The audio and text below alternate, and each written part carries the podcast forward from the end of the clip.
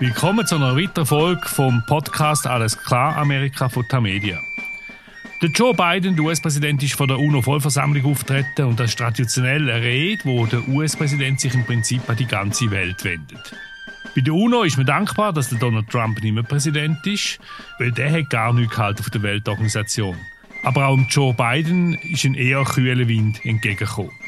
Umso nachdrücklicher hat er betont, dass die USA auf die Allianzen setzen und wie wichtig ihnen die Allianzen sind. Lassen wir rasch rein in die UNO-Rede. Our security, our prosperity and our very freedoms are interconnected, in my view, as never before.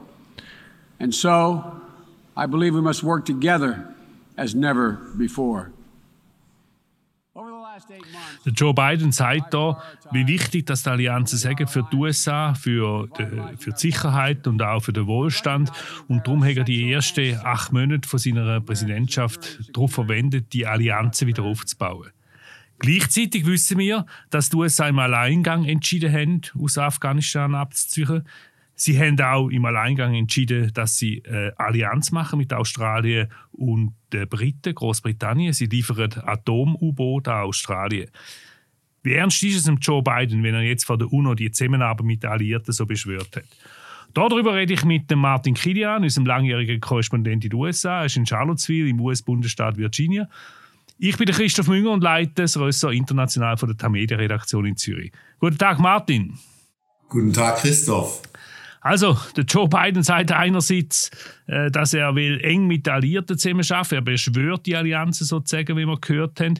Gleichzeitig sind die Bilder vom Abzug aus Afghanistan äh, noch sehr frisch und wir wissen, dass er dort über die Köpfe der Alliierten hinweg einfach entschieden hat, dass sie jetzt rausgehen. Was gilt jetzt? äh, sicherlich ist es ein anderer Ansatz für die Außenpolitik, als es bei Trump der Fall war. Also schon die Art und Weise, wie Biden vor der Vollversammlung auftrat, ist ganz klar. Er glaubt weiterhin an Allianzen und so weiter und so fort. Auf der anderen Seite aber äh, bleibt tatsächlich ein schaler Nachgeschmack über den amerikanischen Abzug aus Afghanistan, der von europäischen Verbündeten als einseitig und überhastet begriffen wurde. Hinzu kommt, dass also ganz am Ende dieses Abzugsdramas eine unschuldige Familie in Kabul durch eine amerikanische Drohne getötet worden ist. Ähm, die Europäer sind immer noch etwas betupft, etwas sauer wegen dieser Art und Weise des Abzugs. Trotzdem ist es so, dass also im Großen und Ganzen Europa weiterhin hofft, dass es mit beiden einen Ansprechpartner hat, wie es Europa es mit Trump nie hatte. Aber wieso sind die Europäer immer noch so sauer oder betupft, wie du sagst? Ich meine, der Afghanistan-Krieg ist in Europa nicht sehr populär gewesen. Das stimmt schon, aber die Art und Weise wurde als, wie die Amerikaner abgezogen sind, wurde als einseitig, als es wurde nicht genügend konsultiert und die alten europäischen Minderwertigkeitsgefühle sind da wieder voll rausgebrochen. Ich glaube, das ist ein Grund. Der andere Grund, warum im Moment äh, ein bisschen der Haken drin ist, ist natürlich die Geschichte der U-Boote. Die Amerikaner haben sich verpflichtet, zusammen mit Großbritannien Atom-U-Boote an Australien zu liefern und dadurch, wie wir wissen, einen französischen Auftrag ausgehebelt. Das hat zu sehr großen Verstimmungen geführt in Frankreich. Aber auch da versucht Biden jetzt die Wogen zu glätten. Er hat sich wohl mit äh, Macron, mit Präsident Macron gestern ausgesprochen. Macron soll jetzt in Washington auftauchen. Trotzdem auch diese Entscheidung ist in Europa nicht gut aufgenommen worden. Ja, aber wäre denn Europa tatsächlich bereit und auch in der Lage, im Südpazifik eine militärische Rolle zu spielen? Also außerdem, der Biden weiß ja sehr genau, äh, dass die Europäer auf die USA angewiesen sind und das gibt ihm natürlich Handlungsfreiheit. Und darum hat er auch das Bündnis, das AUKUS mit Australien und Großbritannien können initiieren können. Ja, das ist richtig. Und ich meine, es ist schon klar, Christoph, was dieser ganze Vorgang um die U-Boote und letztlich auch um Afghanistan zeigt, ist, dass Europa eine Ohnmacht ist. Europa ist ohnmächtig und natürlich kann Europa im indochinesischen Raum keine große Rolle spielen. Selbst Boris Johnson wird das nicht können. Aber trotzdem, es gibt schon wieder eine gewisse Desillusionierung mit beiden, eben auch wegen dieser U-Boot-Sache. Die Deutschen haben sich ja gleich hinter Macron gestellt. Und natürlich muss man ehrlicherweise sagen, äh, wenn ich die Wahl hätte zwischen amerikanischen Nuklear-U-Booten und französischen Diesel-U-Booten würde ich auch amerikanische Nuklear-U-Boote einkaufen. Das ist überhaupt keine Frage. Trotzdem, auch hier, wie gesagt, Verstimmung angesagt. Ja, und zudem sind die Diesel-U-Boote immer noch nicht geliefert gewesen, was schon lange hätte geliefert sein. Und wir wissen auch, wie lange das Frankreich hat, um den Flugzeugträger Charles de Gaulle endlich äh, zu bauen. Aber du hast erwähnt, Boris Johnson, der britische Premier, der ist natürlich ziemlich happy mit der ganzen Geschichte. Das bestätigt ihn. Er sagt ja, Großbritannien will zurück auf, auf die Weltbühne nach dem Brexit gibt den beiden damit den sogenannten Special Relationship, seit dem Zweiten Weltkrieg zwischen seit dem Churchill und dem Roosevelt besteht, eine neue Chance. Das hofft Boris Johnson. Ich glaube nicht so recht dran. Ich glaube, da bilden sich die äh, Briten was ein. Äh, man darf nicht vergessen, dass Joe Biden äh, einen irischen Migrationshintergrund hat und dass er nicht sehr happy war mit den Briten äh, über die Nordirland-Frage beim Brexit. Sie sind auch gewarnt worden. Also ich glaube nicht, dass diese Special Relationship jetzt ein großes Wiederaufwärmen erlebt. Kann gut sein, dass die Briten in dieser Akkus-Allianz ein bisschen mitreden können, aber trotzdem, also äh, ich halte das für völlig überzogen, wenn Boris Johnson glaubt, er hätte nun tatsächlich wieder eine ganz große Rolle an der Seite des großen Bruders in Washington. Ja, er wird sicher als da verkaufen, aber wie auch immer, es geht letztlich sicher nicht um das, sondern es geht eigentlich um China. Biden hat zwar China in seiner UNO-Rede nicht erwähnt und trotzdem ist natürlich China wie der Elefant im Raum gestanden. Mir noch, der Biden hat gesagt, er will keinen neuen Kalten Krieg. Wir lassen rasch rein. All the major powers of the world have a duty, in my view, to carefully manage their relationships so they do not tip from responsible competition to conflict. The United States will compete and will compete vigorously and lead with our values and our strength.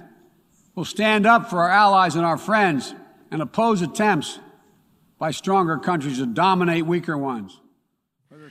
Der US-Präsident Biden sagt in dem Ausschnitt, dass Großmächte Verantwortung haben, dass sie ihre Beziehungen müssen sorgfältig managen und sie müssen aufpassen, dass es nicht von Konkurrenz in einen Konflikt eskaliert. Er sagt auch ganz klar, äh, dass Territorien müssen respektiert werden, dass man einander wirtschaftlich unter Druck setzen, keine äh, Produktepiraterie darf geben und eben äh, aber gleichzeitig dass die USA keinen neuen Kalten Krieg wollen und vor allem auch keine Teilung der Welt in Blöcke, wie wir es gesehen haben während dem Kalten Krieg, der bis 1989 gedauert hat. Jetzt aber, jetzt hat er, hat er gleichzeitig hat der U-Boot geliefert, Martin, an, an die äh, Australier. Auf der anderen Seite sagt er, äh, er will keinen kalten Krieg. Er meint natürlich mit China, obwohl er es nicht ausspricht. Was will er jetzt? Konfrontation oder eher Kooperation mit China? Vielleicht, Vielleicht beides. Ich glaube, dass er äh, wirklich einen Mittelweg sucht. Auf der einen Seite will Biden die ähm, chinesischen Anrainerstaaten, Vietnam, die Philippinen beruhigen. Er will ihnen zeigen, dass auch weiterhin mit einer amerikanischen Präsenz zu rechnen ist äh, in der Region. Auf der anderen Seite will er natürlich vermeiden, dass es tatsächlich zu einer jahrzehntelangen Konfrontation mit China gibt. Das wird eine sehr schwierige Balance, die nicht dadurch einfacher gemacht wird, dass sich eigentlich niemand darauf verlassen kann, dass die amerikanische Außenpolitik 2024 dieselbe sein wird.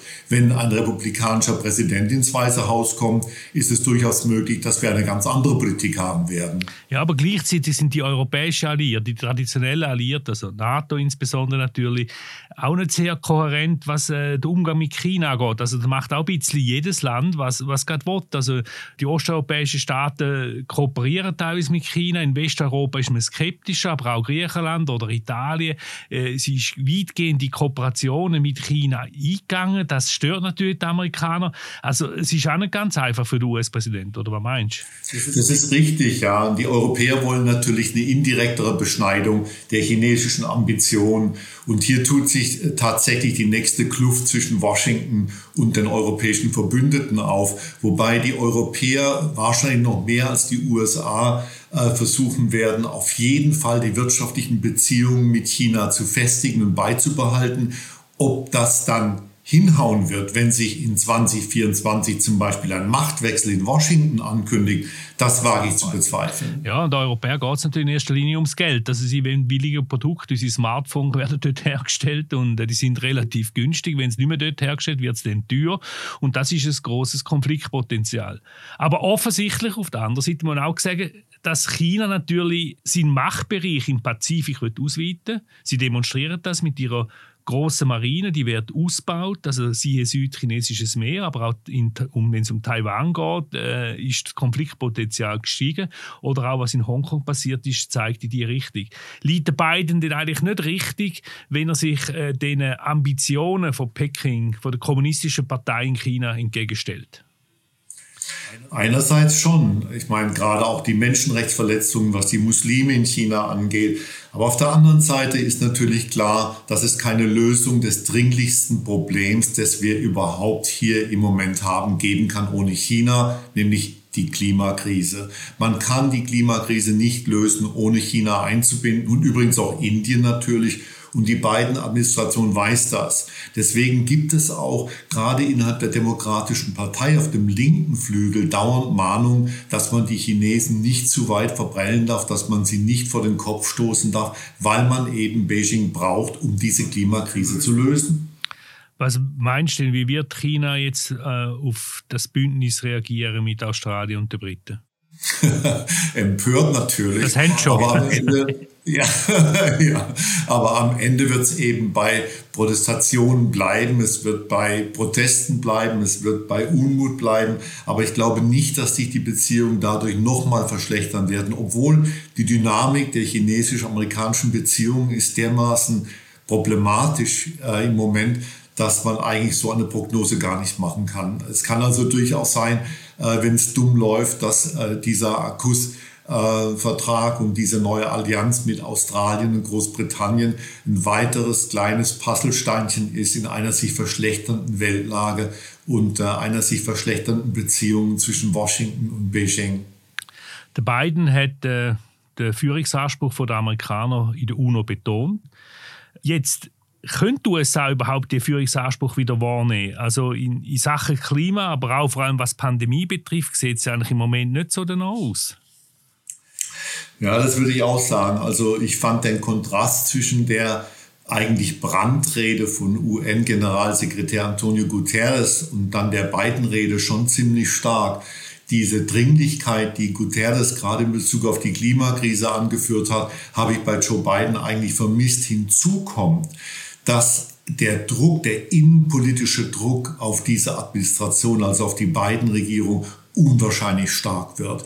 Und es ist durchaus nicht auszuschließen, dass die Präsidentschaft scheitern wird, und zwar krachend, wenn äh, es den Demokraten nicht gelingt, im Kongress dieses 3,5 Billionen Dollar Budgetpaket durchzubringen, in dem also so ziemlich alles drin steckt, worauf sich die Hoffnungen Joe Bidens gründen. Der innenpolitische Zustand dieses Landes ist bejammernswert, weiterhin so. Und das wird auch die beiden Administrationen nach außen schwächen. Das ist ganz klar. Wer übt denn der innenpolitische Druck aus auf ihn? Im Moment kommt er von allen Seiten, Christoph. Auf der einen Seite natürlich die Republikaner, die nicht mal bereit sind, die Schuldengrenze anzuheben, also im Moment offensichtlich gewillt sind, einen Staatsbankrott in Kauf zu nehmen, wenn das nur beiden schaden würde. Auf der anderen Seite sind die Lager innerhalb von Bidens demokratischer Partei heillos zerschritten. Die Trennwand zwischen den Liberalen, also dem linken progressiven Flügel und den Moderaten ist sehr, sehr hoch geworden und im Moment sieht es nicht so aus, als wenn Joe Biden eine Brücke bauen könnte. Es kann also durchaus sein, dass äh, aufgrund dieser Meinungsverschiedenheiten innerhalb der Demokratischen Partei die Republikaner schon nächstes Jahr bei den Kongresswahlen sowohl den Senat als auch das Repräsentantenhaus übernehmen und dann ist die beiden Präsidentschaft mit Verlaub futsch. Setzt er drum so explizit auf die Außenpolitik im Moment, Joe Biden? Ja, das würde ich auch sagen, dass er ein wenig dort, wie eigentlich traditionell alle amerikanischen Präsidenten, eine Ausflucht sucht, weil er innenpolitisch unter starkem Druck steht. Aber letztendlich wird ihm das nicht helfen. Entscheidend ist im Moment nicht, ich sage das ganz klar, was mit Australien, mit U-Booten, mit Frankreich, mit China passiert. Entscheidend ist im Moment, was in Joe Bidens eigener Partei passiert. Wenn die Demokraten sich nicht zusammenraufen können, dann sehe ich wirklich, wirklich schwarz für diese Präsidentschaft. Ja, und der Erfolg im Kampf gegen die Corona-Pandemie scheint da zu verpuffen, oder? Ja, da hat er natürlich voreilig unser lieber Präsident im Juni gesagt, alles wunderbar, Corona ist vorbei. Und äh, das dicke Ende kam dann eben mit der Delta-Variante. Das ist sehr, sehr schlimm geworden. Wir haben, obwohl die Zahlen jetzt langsam zurückgehen, immer noch jeden Tag 130, 140.000 Ansteckungen. Die Dunkelziffer dürfte noch viel höher liegen. Wir haben jeden Tag weit über 1000 tote Amerikaner. Und auch das wird natürlich die beiden Präsidentschaft berühren. Man kann nur hoffen, dass diese Pandemie sich langsam erledigt und dass es im Winter nicht die nächste Welle gibt. Wenn nämlich im Winter die nächste Welle kommt, dann wird die ganze Wirtschaftspolitik von Biden dadurch weiter geschwächt und dadurch wird dann auch letztendlich seine Präsidentschaft weiter geschwächt. Bist du angemeldet für die dritte Impfung? Äh, nein, ich habe einen moderner Shot gekriegt, ich muss noch warten. Aber es ist interessant, in äh, meinem Bekannten- und Freundeskreis äh, besorgen sich die Leute einfach mehr oder weniger illegalen Shot. Also äh, sie gehen einfach in die Drogerie und äh, sagen, sie hätten äh, äh, ein, ein, ein geschwächtes Immunsystem und lassen sich den dritten Shot geben. Es ist, wenn man es wirklich will, kein Problem, sich den dritten Shot geben zu lassen. Aber äh, ich habe das noch nicht gemacht und werde auch zuwarten jetzt. Ich bin sicher, das Thema von der Pandemie wird uns weiterhin beschäftigen. Vielleicht kommen wir einem Monat, wenn wir uns da wieder hören, darauf zurück. Besten Dank, lieber Martin. Danke dir, Christoph. Das ist eine weitere Folge von Alles klar Amerika, dem Tamedia Podcast der USA. Merci vielmals für Ihre Aufmerksamkeit. In zwei Wochen hören Sie wieder Kollegen Alan Cassidy und Fabian Fellmann. Nachlesen kann man den Podcast auf der Website von Tagesanzeiger, der Batz, dem Bund, der Berner Zeitung und allen anderen Tamedia-Titeln. Am Mikrofon in Charlottesville, Virginia, ist der Martin Kilian, hier in Zürich der Christoph Münger. Bis zum nächsten Mal. Hier as soon.